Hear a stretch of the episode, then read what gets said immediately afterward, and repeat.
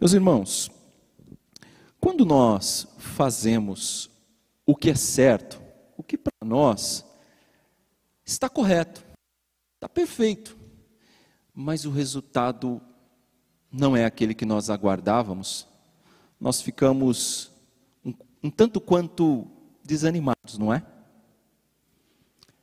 Mas não é isso que acontece com Paulo. Paulo não se desanimava quando o resultado não saía conforme o esperado. Repare que ele não desanima e ele testemunha de Cristo o tempo todo. E aqui nós vamos ver Paulo passando por uma sessão de julgamentos em cima de julgamentos, de prisões em cima de prisões, açoites, é, momentos em que ele leva pedrada, pancadas, tapa na cara e de tudo mais um pouco. E agora Paulo está mais uma vez preso. E você espera, será que ele vai desanimar? Não. Ele vai perseverar testemunhando, inclusive aqueles que cometem injustiça contra ele, o próprio Félix. Paulo vai continuar testemunhando e vai fazer isso ao próprio Félix. E não só uma vez, mas ao longo de uns dois anos. Ele não desanima, ele persevera em testemunhar. E é sobre isso que nós vamos falar nessa noite. Perseverar em testemunhar. Mas antes de descermos ao texto propriamente, o capítulo 24, vamos relembrar algumas coisas. Vamos olhar no retrovisor e lembrar algumas coisas para nos situarmos neste texto. Você se recorda que, se você está com a sua Bíblia aberta aí, você vai lembrar que Paulo foi chamado para falar diante do Sinédrio, lá no capítulo 23. E ele mal abriu a boca para começar a falar, o Ananias, que era o sumo sacerdote, já gritou para o outro lado, dá-lhe um tapa na boca, e Paulo já levou-lhe uma bifa. Estão lembrados disso? Paulo logo percebeu que ele não ia ter ali um julgamento justo e ele tinha que arranjar alguma estratégia para sair daquela situação.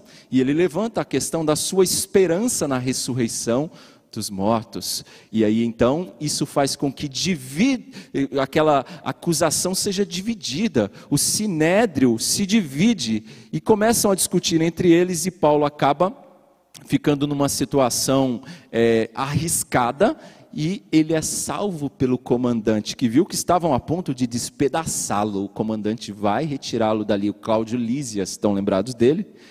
Ordena às suas tropas que retirem Paulo de lá. E Paulo então é retirado das mãos deles.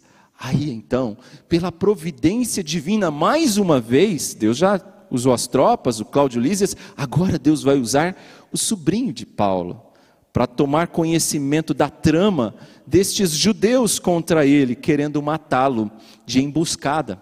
E aí então, esse seu sobrinho vai contar o que aconteceu e Paulo é mais uma vez salvo pelo comandante Cláudio Lísias. Cláudio Lísias vai montar ali uma escolta de dar inveja em qualquer presidente, com 470 soldados, e vai enviar Paulo para ser julgado pelo governador Félix lá em Cesareia.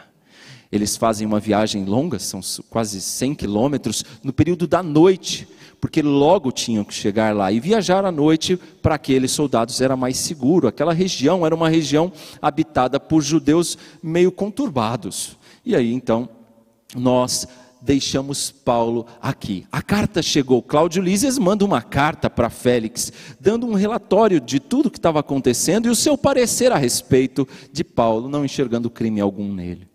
Cláudio Lísias lê aquela carta, recebe o preso e diz o quê?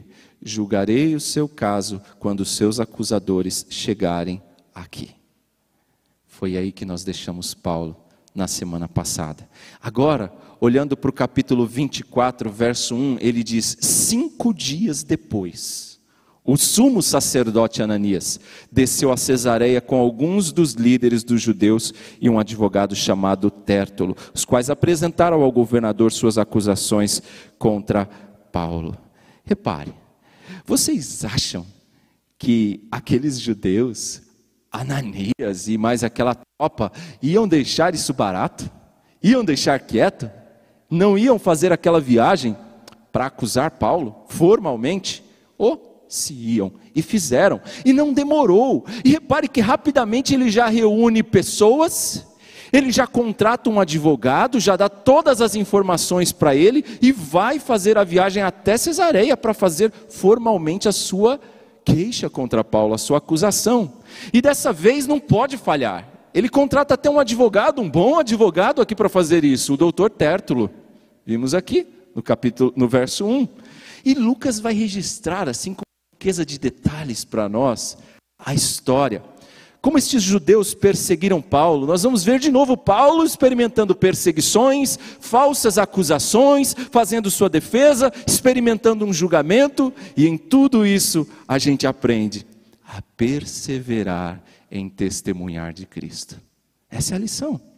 Mas algumas outras lições nós temos aqui. E o nosso primeiro ponto que eu quero destacar são que acusações sempre acontecerão. Sempre. Sempre, sempre teremos acusações. O verso 1 disse para nós que cinco dias depois, lá estavam eles para acusar Paulo. Seus acusadores chegaram e, formal, e formalizaram a acusação por meio de um advogado que falou por eles. Eram muitos. É evidente também que precisava de uma pessoa nomeada para falar pelo grupo, não dava para todo mundo falar. E Tértulo é o contratado. E ele faz isso com com conhecimento, ele faz isso com, com destreza. Era um advogado, conhecia do direito romano, transitava bem entre os judeus. Certamente Tértulo era um judeu, mas que conhecia do direito romano, e ele então vai aqui agora apresentar a sua acusação. Veja o verso 2: Quando Paulo foi chamado, Tértulo apresentou sua causa a Félix. É como se eles tivessem chegado àquela comitiva, apresentaram a acusação.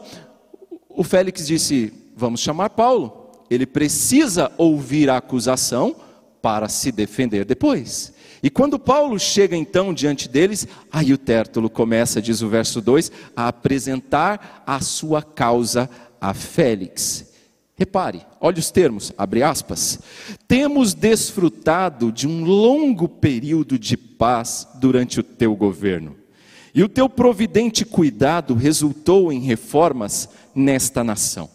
Em tudo e em toda parte, excelentíssimo Félix, reconhecemos estes benefícios com profunda gratidão. Todavia, a fim de não tomar-te mais tempo, peço-te o favor de ouvir-nos apenas por um pouco. Verificamos que este homem. Deixa eu parar aqui um pouquinho, deixa eu fazer uma pausa. Vocês notaram que nós lemos três versículos, dois, três e quatro. E o que, que nós temos aqui? Nós temos aqui uma sessão de bajulação. Notou? É uma sessão de, de bajulação com que objetivo? Com o objetivo de ganhar a atenção, de ganhar a simpatia do julgador. Parece até aquelas sessões, quem assiste aí TV Senado, TV Câmara, né? Aquelas sessões que você pega aquele deputado que mal sabe escrever e o camarada se dirige para ele, ó oh, excelência, ó oh, excelentíssimo, vossa Parece aquelas sessões da Câmara e do Senado, não parece? Ou aquelas despedidas de ministro que o camarada um não engole um, o outro de jeito nenhum, mas na hora de se dirigir, excelência, e até chora e até se emociona, não parece? Pois é. Aqui estava Tértulo, fazendo ali a sustentação oral da acusação, cheio de bajulações, nem o Félix estava mais aguentando ouvir aquela ladainha. E aí então, chega o, o verso 5, ele passa pontualmente as acusações.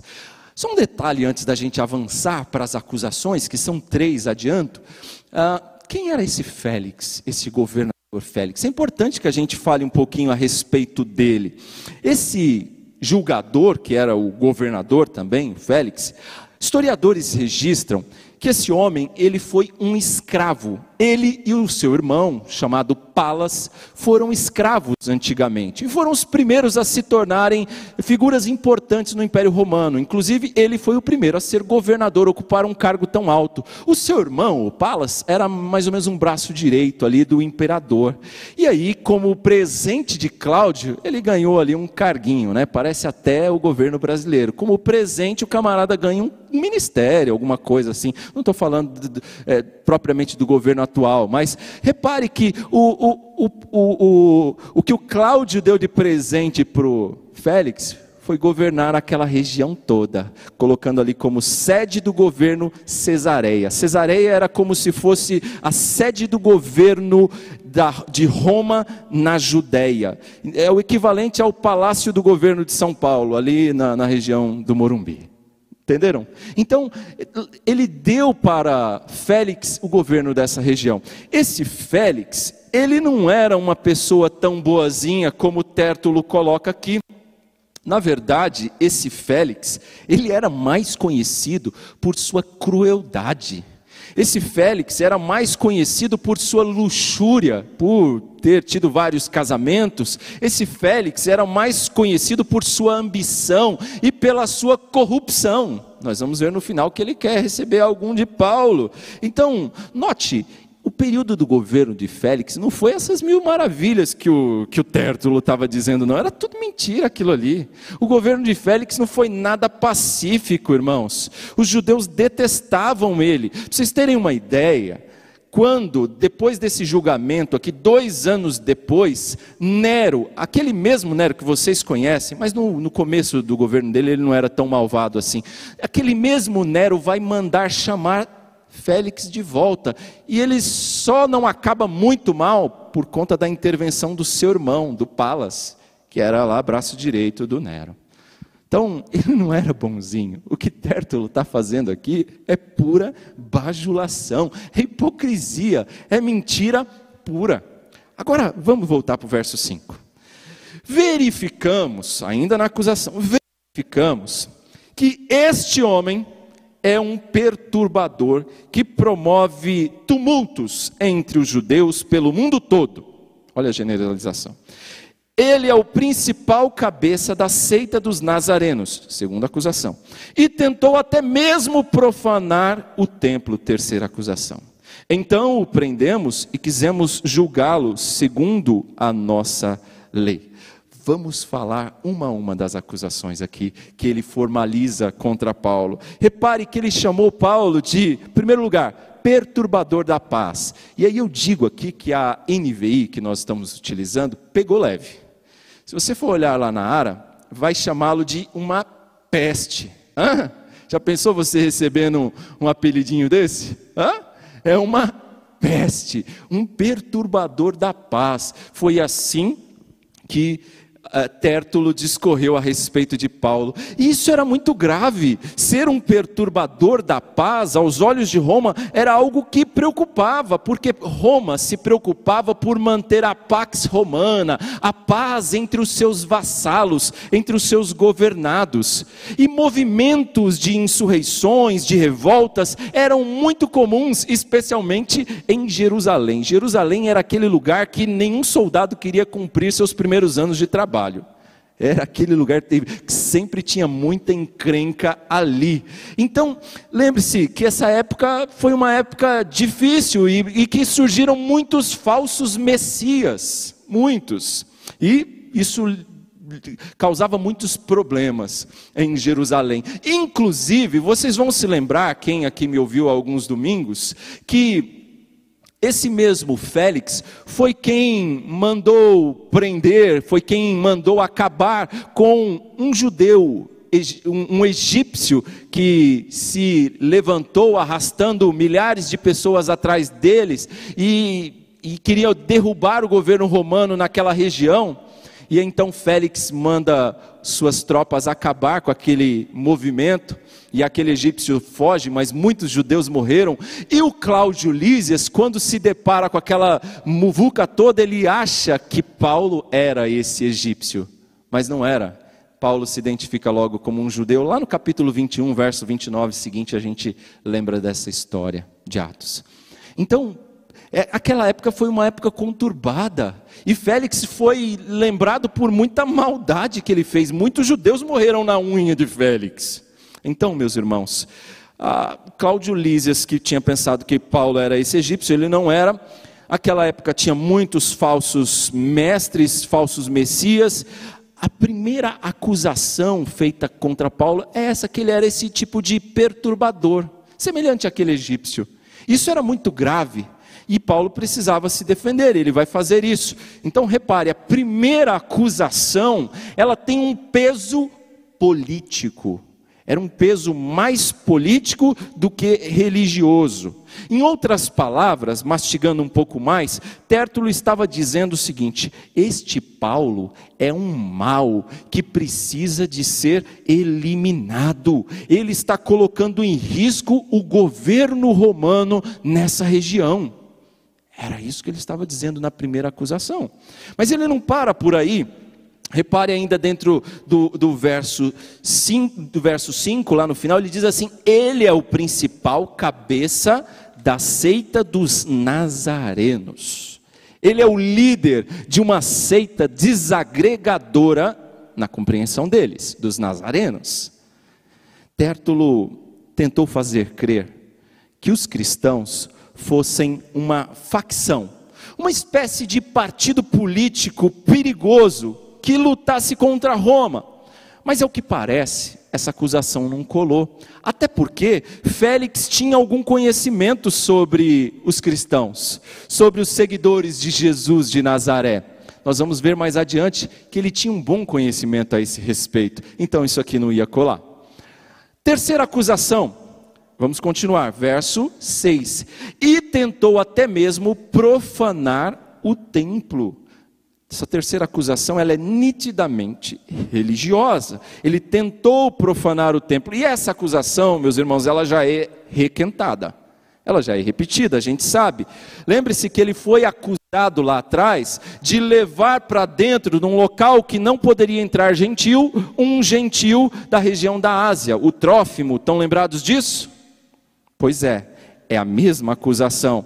E aquilo era proibido. E nós sabemos que isso era tão sério, tão sério, porque o judeu considerava algumas áreas do templo sagradas, que não podia um gentil entrar, que se algum gentil fosse pego entrando ali, ele poderia ser imediatamente executado de tão sério que era. Os romanos davam autorização para isso.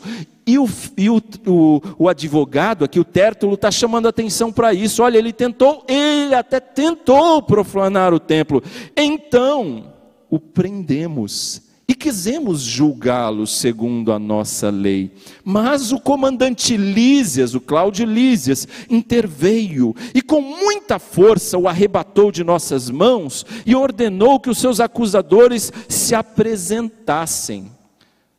Olha a versão do, do Tértulo aqui. Tértulo é lógico que ele conta a história de maneira favorável a eles, né? Nós sabemos que não foi bem isso. Um camarada grita de lá, ele está com gentil, o outro é começa aquela muvuca, pegam Paulo, começam a espancá-lo, estavam quase matando Paulo quando chega ao conhecimento do comandante e ele intervém e tira Paulo de lá, das mãos dele. E Paulo estava sendo linchado quando ele foi retirado das mãos do comandante. Das, aliás, das mãos daqueles judeus. Nós conhecemos a história, nós sabemos como aconteceu. O que Tértulo estava dizendo não era bem a verdade. A verdade era uma só. Tértulo não tinha provas contra Paulo. Ele estava fazendo acusações falsas. Essa era a verdade. Inclusive, os judeus que o acompanhavam foram lá para testemunhar a falsidade das acusações e tentar ajudar o Tértulo. Verso 9 diz que os judeus confirmaram a acusação, garantindo que aquelas afirmações do Tértulo eram verdadeiras. O Tértulo não tinha mais o que dizer não tinha o que provar a respeito de Paulo. E sabe o que ele faz?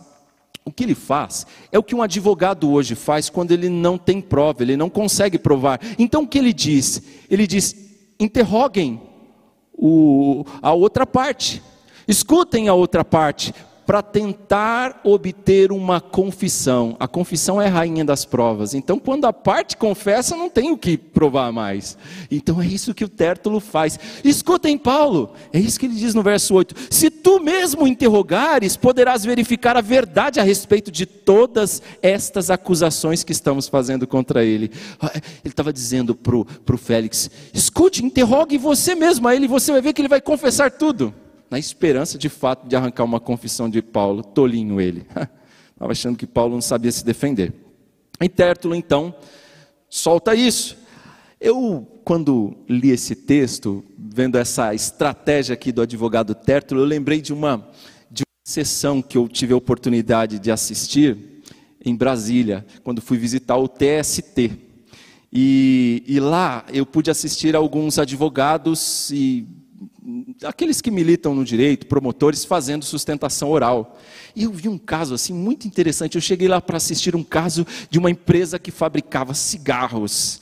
E ela estava sendo processada porque um dos seus empregados tinha contraído uma doença pulmonar muito grave. E, a função daquele empregado era experimentar cigarros ele tragava o cigarro para ver a qualidade dos cigarros, e não só os cigarros daquela empresa, mas também o de outras, de concorrentes. E ele tinha que fazer isso em jejum, e ele fazia isso durante duas horas do seu dia, esse era o trabalho dele.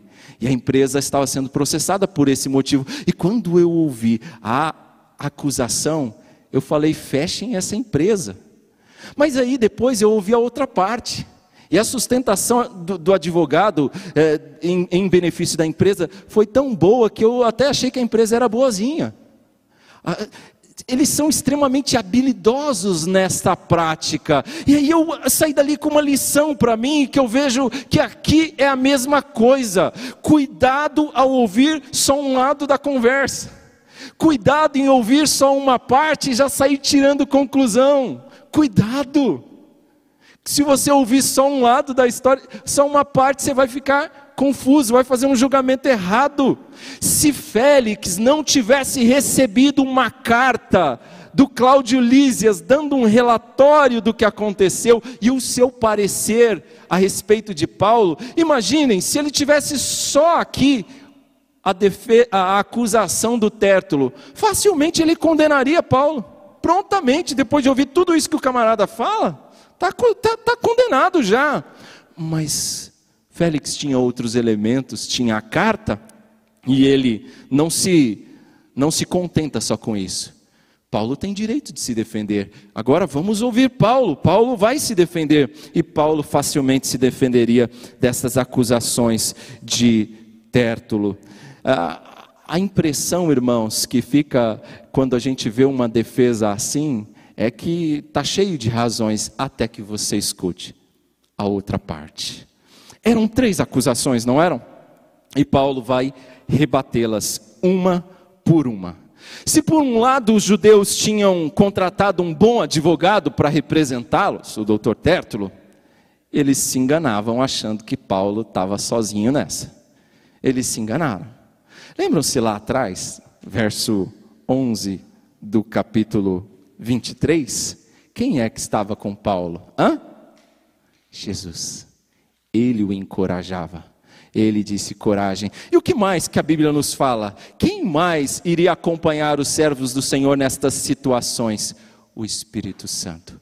O Espírito Santo os assistiria e, e, e, daria a eles condições de se defender, mostraria até o que falar, como se defender. E é isso que vai acontecer aqui. Paulo está assistido o tempo todo pelo Espírito Santo, o melhor advogado, e é assim que ele vai se defender. Irmãos, quando nós estamos nesse mundo, nós temos que lutar constantemente contra três inimigos. Três grandes inimigos nós temos: o mundo, a carne e o diabo. E nesse mundo nós vamos o tempo todo sofrer acusações nós vamos sofrer injustiças. Todos nós estamos sujeitos a isso, irmãos. Esse é o nosso primeiro ponto. Isso sempre acontecerá. Aconteceu com Pedro, aconteceu com João, aqui em Atos nós vimos diversas vezes. Aconteceu com Paulo, aconteceu com Estevão, aconteceu com Martinho Lutero, já que esse é o mês da reforma, né? Aconteceu com Martinho Lutero e aconteceu com tantos outros servos do Senhor, e nós também passaremos por isso. Eles não desanimaram, mas perseveraram em testemunhar de Cristo. Nós também não podemos desanimar. Esteja pronto, essa é a lição. Esteja pronto a passar por provas, a dar a razão da sua fé.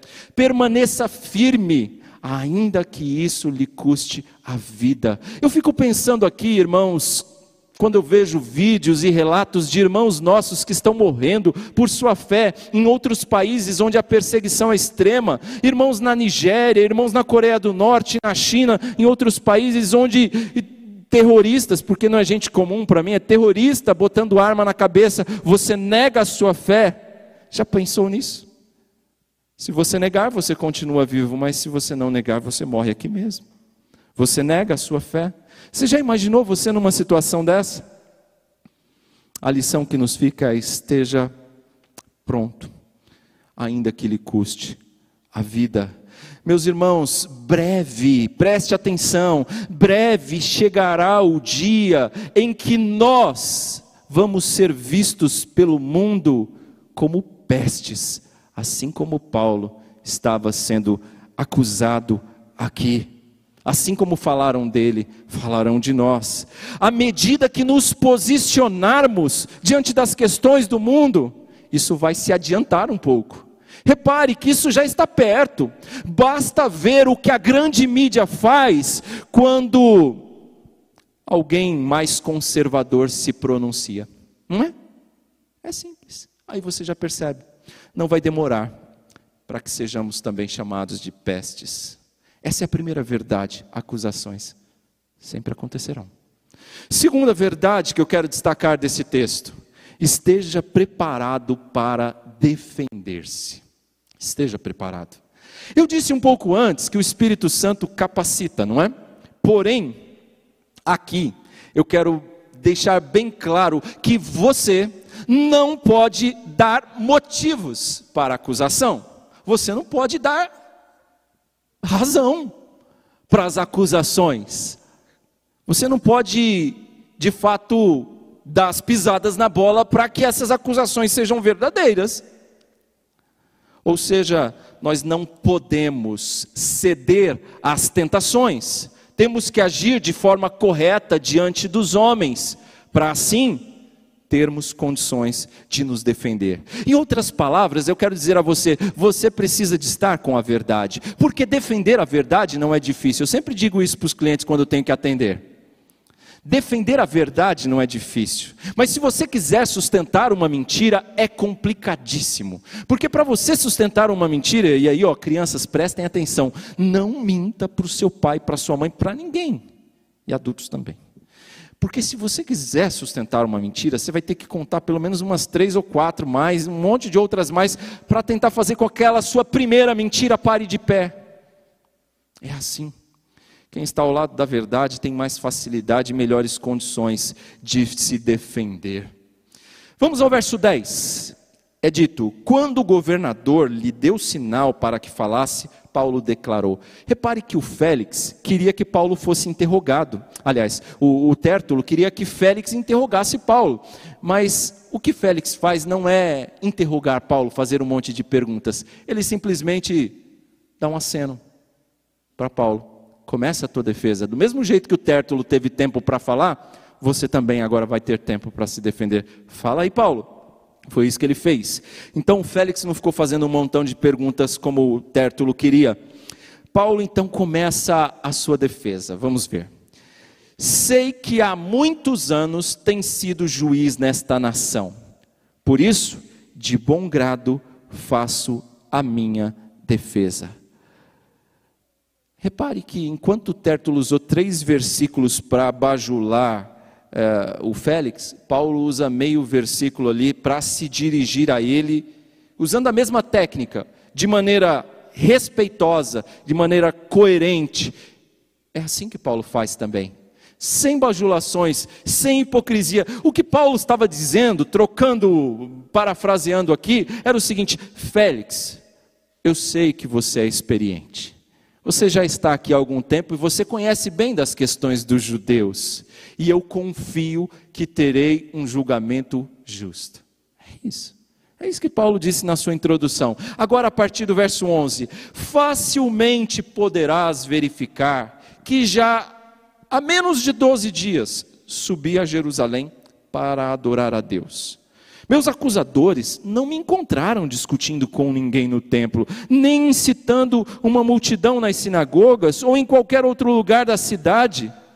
Nem tampouco podem provar-te as acusações que agora estão levantando contra mim. Confesso-te, porém, que adoro o Deus dos nossos antepassados, como seguidor do caminho, a que chamam seita. Creio em tudo o que concorda com a lei e no que está escrito nos profetas. E tenho em Deus a mesma esperança desses homens, de que haverá ressurreição tanto de justos como de injustos. Olha só como que Paulo começa a sua defesa. Vamos lembrar quais eram as três acusações contra Paulo? Primeira acusação, Paulo era o perturbador da paz, era a peste, certo? Segunda acusação, Paulo era o que era o cabeça de uma seita, a seita dos nazarenos, segundo eles. E a terceira acusação, Paulo era é, alguém que tentou profanar, profanar o templo, certo? Agora olha a defesa que Paulo vai rebatendo uma a uma. Paulo diz que fazia menos de 12 dias que ele tinha subido a Jerusalém e ele veio com o propósito de adorar a Deus. Ele veio com o propósito de trazer ofertas generosas a judeus carentes e também, irmãos, para consagrar-se ao seu Deus. Inclusive, quando ele é pego por estes judeus que o acusavam, aliás, eram outros, não eram os mesmos, mas eram da mesma tropa. Quando ele é pego, ele estava fazendo o quê? Cumprindo o ritual de purificação no templo. Um homem que estava se purificando e não, é, e não desonrando o templo. Então, Paulo começa assim a sua defesa, e ele chega e diz o seguinte: Estes homens não podem testemunhar nada contra mim. Por quê? Porque aqueles ali nada viram, os que viram nem estavam ali. Os que prenderam Paulo naquele momento nem estavam ali. Então ele diz: eles nada têm, não têm condições, não, não são hábeis, aptos para testemunhar contra mim. Em outras palavras, Paulo estava dizendo: quem são os perturbadores da paz? A peste nessa história são vocês. Virou a mesa. Agora, no verso 14, ele reconhece que ele é um seguidor do caminho. É assim que ele, que ele se identifica. Confesso, porém, que adoro o Deus dos nossos antepassados como seguidor do caminho. Ele não aceita o nome de seita dos nazarenos, como eles chamavam como Tértulo usou a palavra, mas Paulo se identifica como um seguidor do caminho, como um cristão. Era assim que os cristãos se identificavam. Mas ele não aceita a ideia de que ele é o cabeça desse grupo. Ele deixa claro que, assim como seus acusadores, ele adorava ao Deus de seus antepassados. E essa palavrinha antepassados, ela, ela traz, ela carrega um monte de significado. Ao chamar assim de o Deus dos nossos antepassados, ele estava falando de quem? Samir hoje pela manhã falou aqui um pedaço já. O Deus de Abraão, o Deus de Isaac, o Deus de Jacó, que era o Deus de quem? Deles também. Então Paulo está dizendo: olha, eu vim aqui para adorar o nosso Deus, o Deus dos nossos antepassados, que é o mesmo Deus deles. Mas aí Paulo começa a acrescentar algumas coisas aqui que começa a complicar. Quando ele diz aqui o seguinte: olha, aqui chamam seita, creio em tudo que concorda com a lei. Até aí tudo bem. Ele está dizendo: olha, eu creio na lei igual a eles. Até aí tudo bem. Mas olha o que ele diz aí e no que está escrito nos profetas. E tenho em Deus a mesma esperança destes homens, de que haverá ressurreição tanto de justos como de injustos. Aqui complicou. Aqui um bom, uma metade pelo menos daquele grupo deve ter levantado da cadeira. Porque falar que cria na lei, todos eles criam, todos. Mas dizer que cria nos profetas, nem todos criam. Os saduceus, que eram Uh, alguns daqueles líderes, provavelmente até o sumo sacerdote, ele era um saduceu. Os saduceus, eles não criam nos profetas, eles só criam na lei, só nos cinco primeiros livros da Bíblia, no Pentateuco. Enquanto que os fariseus não, eles criam em todo o Antigo Testamento, na lei, nos profetas, nos históricos, nos livros, enfim, todos, todo o Antigo Testamento. Paulo cria em todo o Antigo Testamento. Os fariseus criam em todo o Antigo Testamento, mas os saduceus não. E aquilo novamente dividia seus acusadores. Os saduceus não criam na ressurreição. E Paulo diz: Nós temos a mesma esperança na ressurreição de justos e injustos. Aula de teologia aí, vai. Não é só os justos que vão ressuscitar para a vida eterna. Os injustos vão ressuscitar também para a condenação eterna. Assim como corpo e alma pecaram, corpo e alma vão receber a condenação eterna de seus pecados. Assim, corpo e alma também receberão o gozo eterno. Então, Paulo diz: haverá ressurreição de justos e injustos. Ambos vão ressuscitar, os ímpios e os justos.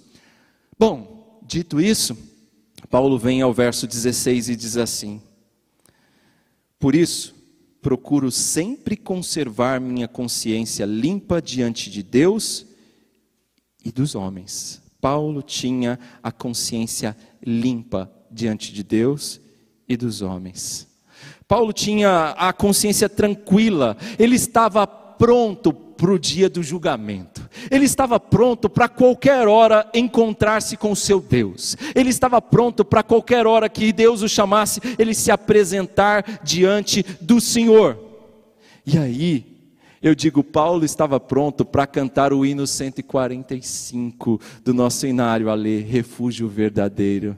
Ah, seguro estou e não tenho temor do mal, pois guardado pela fé estou em meu Jesus. Ah, eu não posso duvidar desse amor leal. Ah, ele sempre me conduz, não me deixará, mas me guiará.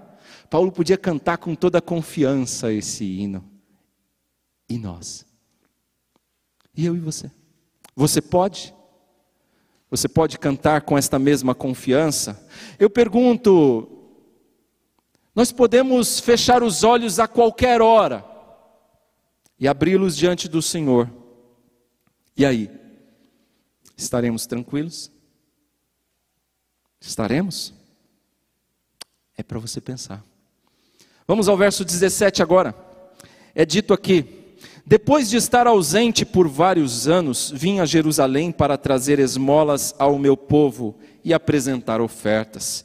Enquanto fazia isso, já cerimonialmente puro, encontraram-me no templo, sem envolver-me em nenhum ajuntamento ou tumulto. Mas há alguns judeus da província da Ásia que deveriam estar aqui diante de ti e apresentar acusações, se é que tem algo contra mim. O que, que Paulo estava dizendo?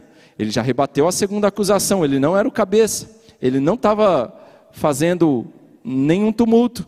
E aqui Paulo então vai se defender, o terceiro ponto, ele vai dizer: Eu não profanei templo nenhum, eu não fiz isso. Paulo estava mostrando, irmãos, com detalhes ali, que aqueles seus acusadores não sabiam do que estavam falando. Ele começa dizendo que ele esteve longe de Jerusalém por alguns anos.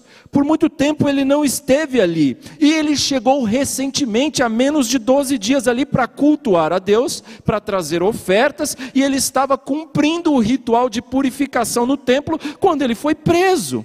E os que o prenderam e que causaram aquele tumulto com uma acusação falsa, sequer estava ali.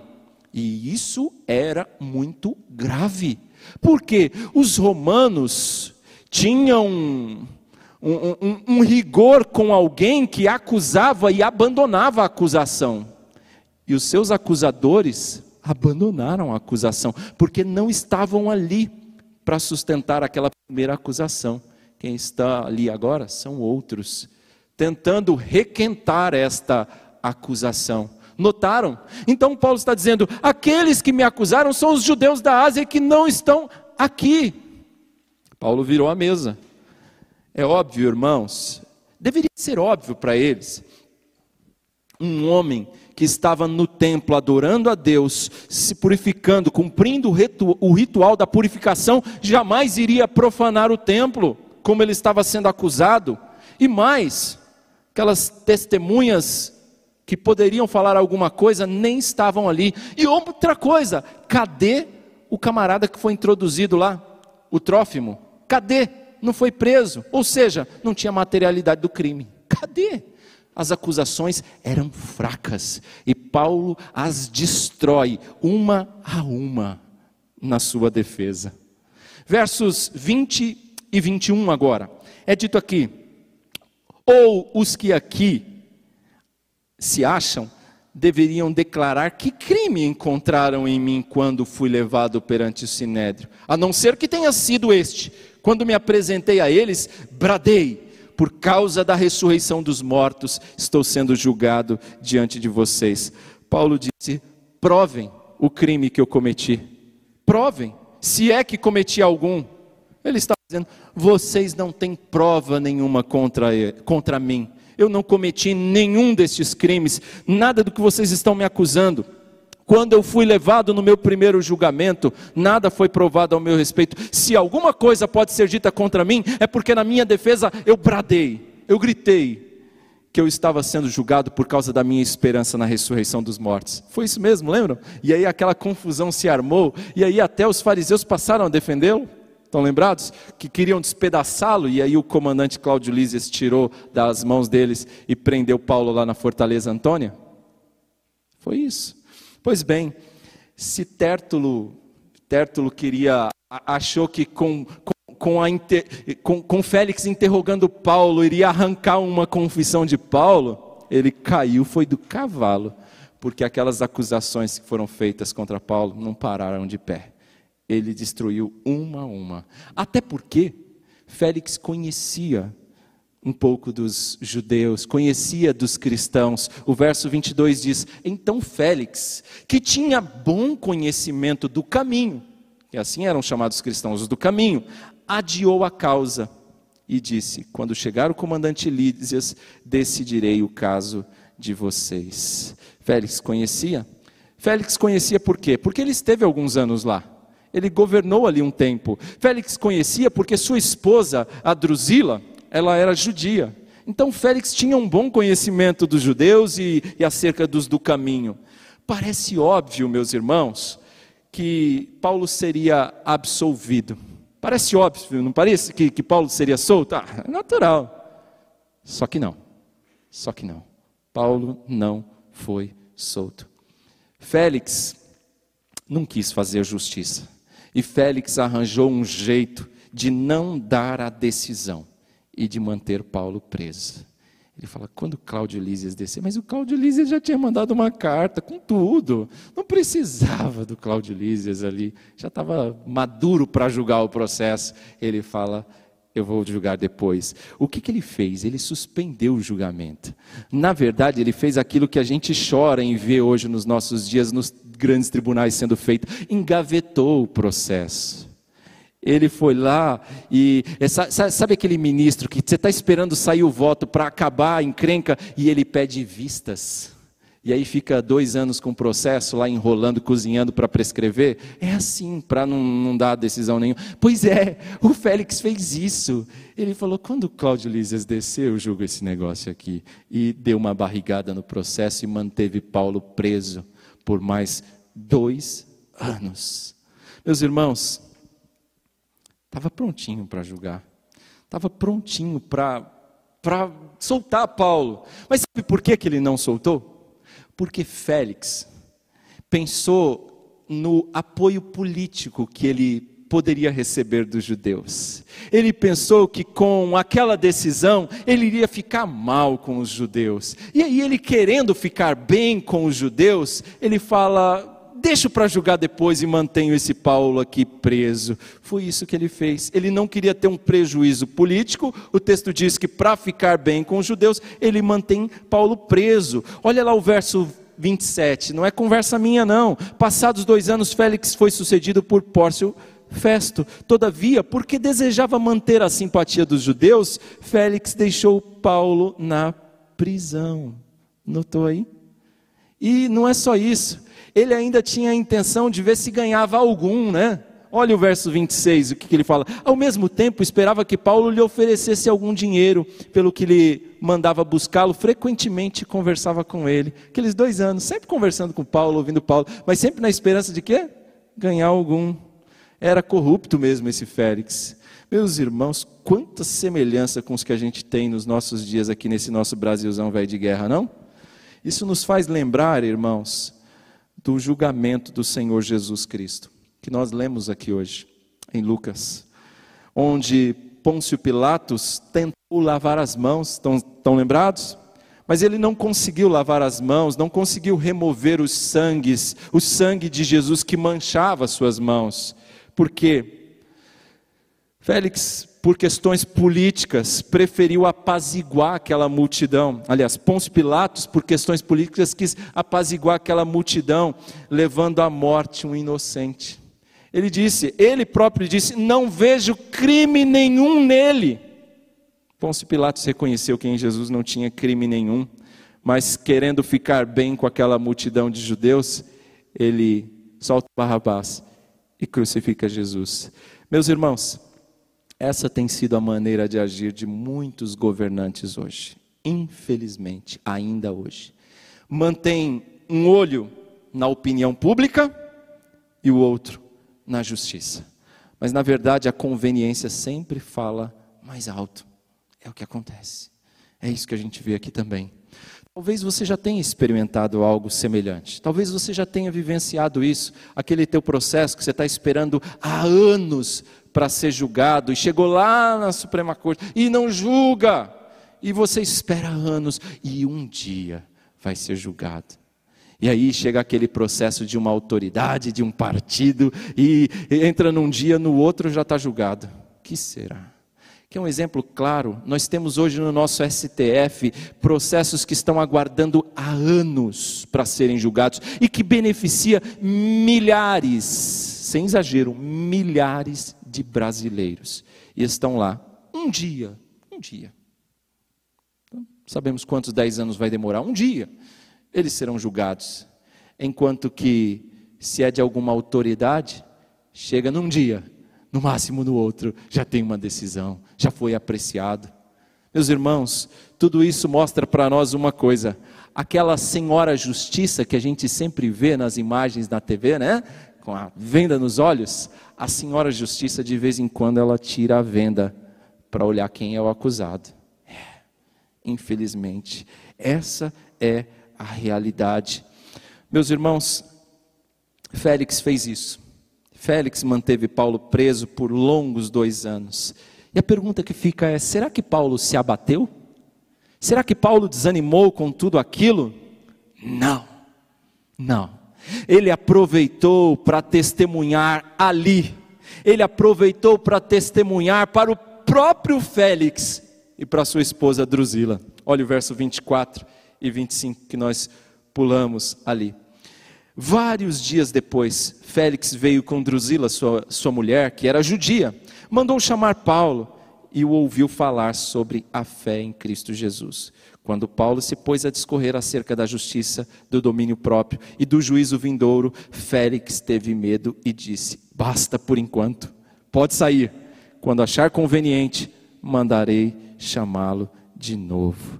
Aqui nós temos a terceira verdade que eu quero destacar. Paulo não desanimou, mas ele aproveitou para testemunhar sempre. Aproveitou para testemunhar sempre. Esse é o terceiro ponto. É possível que nesse período, irmão, minha irmã Paulo tivesse escrito alguma carta. É possível, não descarta essa possibilidade. Mas uma coisa que eu digo com segurança é: nesse período, Paulo aproveitou para testemunhar sempre. Paulo aproveitou para pregar aos guardas romanos. Paulo aproveitou para pregar para irmãos e outras pessoas que vinham em comitiva visitá-lo, até porque diz o verso 23 que ele foi mantido em custódia, mas lhe foi dado certa liberdade. Era permitido que ele recebesse seus amigos e que estes o servissem. Então Paulo continuou testemunhando sempre. Aliás, ele continuou testemunhando ao próprio Félix. O verso 26 diz que ele constantemente ia lá. Nós acabamos de ler Paulo falando a respeito da sua fé em Jesus. Paulo disse a respeito da salvação por meio de Jesus, do sacrifício de Jesus pelos nossos pecados. Paulo falou de tudo isso para Félix. Mas nós não percebemos em momento algum Félix demonstrar qualquer arrependimento qualquer postura em relação àquela palavra, uma postura de arrependimento, de contrição, nós não vemos nada disso. O que acontece aqui, irmãos, é que quando Paulo engrossa um pouco mais, é dito que Félix teve medo. Deixa eu falar um pouquinho a respeito de Félix e Drusila para vocês, só um detalhe interessante. Ah, Félix talvez tivesse um, um interesse superficial na religião cristã. Só que o que Paulo vai falar para ele aqui não tem nada de superficial. Paulo fala da justiça, do domínio próprio, do juízo vindouro. Paulo não pregou amenidades. Paulo, fazendo um trocadilho, não pregou amenidades, mas pegou pesado. Ele pegou pesado com o Félix aqui. E o texto diz que o Félix teve medo. Quando Paulo fala da justiça, do domínio próprio e do juízo de Deus, ele estava tocando em pecados pessoais de Félix e de Drusila. Félix e Drusila tinham uma vida conturbada, um passado terrível, cheio de adultérios, de traições, de mentiras, de falsidades, de mortes, de um monte de coisa. A história desses dois aqui, do Félix e da Drusila, dava bons capítulos aí para essas novelas péssimas que eu espero que vocês não assistam. Com certeza. É, esse era o Félix. E o Félix e a sua esposa Drusila, quando ouviram Paulo falar sobre a justiça, domínio próprio e juízo de Deus, eles ficaram com medo. E aí ele disse: acerca disso te ouvirei depois. Félix e Drusila certamente foram impactados com a palavra de Deus, foram incomodados com a palavra de Paulo. Aquela palavra deve ter mexido com o pecado deles, mas não vemos demonstração de fé verdadeira em Jesus, não vemos demonstração de arrependimento. Meus irmãos, o texto diz que ele falou acerca disso: te ouvirei depois. O que fica de lição aqui para mim para você, para a gente caminhar para o nosso fim? Talvez a palavra de Deus tenha te incomodado também. Talvez a palavra de Deus esteja te incomodando nesses últimos dias incomodando algum pecado que você guarda aí contigo, algum pecado de estimação. A minha palavra é: não deixe para depois. Não rejeite a palavra de Deus como Félix e Drusila fizeram. Arrependa-se. Creia no Senhor, confesse os seus pecados e siga em frente de um jeito diferente daqui para frente. Abandone o pecado, livre-se desse peso terrível que é o pecado nas costas e segue com Cristo em frente. O maior pecado de Félix, meus irmãos, não foi deixar Paulo preso, ter deixado de dar uma decisão favorável a Paulo. O maior pecado de Félix foi, sim, deixar de tomar uma decisão por Cristo. Esse foi o seu maior pecado porque ele deixou de romper com o seu pecado e de viver para Deus. Esse foi o maior problema. O mau juiz, Félix, um dia também vai ressuscitar. Nesse dia, eu e você também vamos ressuscitar. E ele, e nós também, vamos ser julgados pelo justo juiz Jesus. J, J, J. Tudo maiúsculo. Vamos ser julgados por ele assim como Félix. Nesse dia, eu e você precisaremos ter uma consciência tranquila, como Paulo tinha. Estava pronto para se encontrar com o Senhor. Estava pronto para cantar lá o hino Refúgio Verdadeiro. Seguro estou, não tenho temor do mal, pois guardado pela fé estou em meu Jesus. Você está indeciso? Hã? Pense deixar para depois é perigoso, ainda mais quando se trata da decisão mais importante da sua vida. Talvez seja o caso de você que me ouve pela internet. Deixar para depois a questão mais importante, que é a salvação da sua alma, é algo perigoso. O dia do arrependimento, queridos, é hoje. Não deixa para amanhã. Conserta tua vida com Deus hoje amanhã. Pode ser tarde demais. Félix parece que deixou para depois. E nós não vemos depois nenhum sinal de arrependimento. Talvez o seu caso é diferente. Você já caminha com Cristo há bastante tempo. Eu quero encerrar dizendo para você: persevere. Lembre que você não foi chamado para falar de amenidades, para trazer uma mensagem doce e agradável. Talvez você vai ser chamado como Paulo de uma peste, por somente dar testemunho de Jesus. Mas persevere. Essa é a palavra para você. Amém?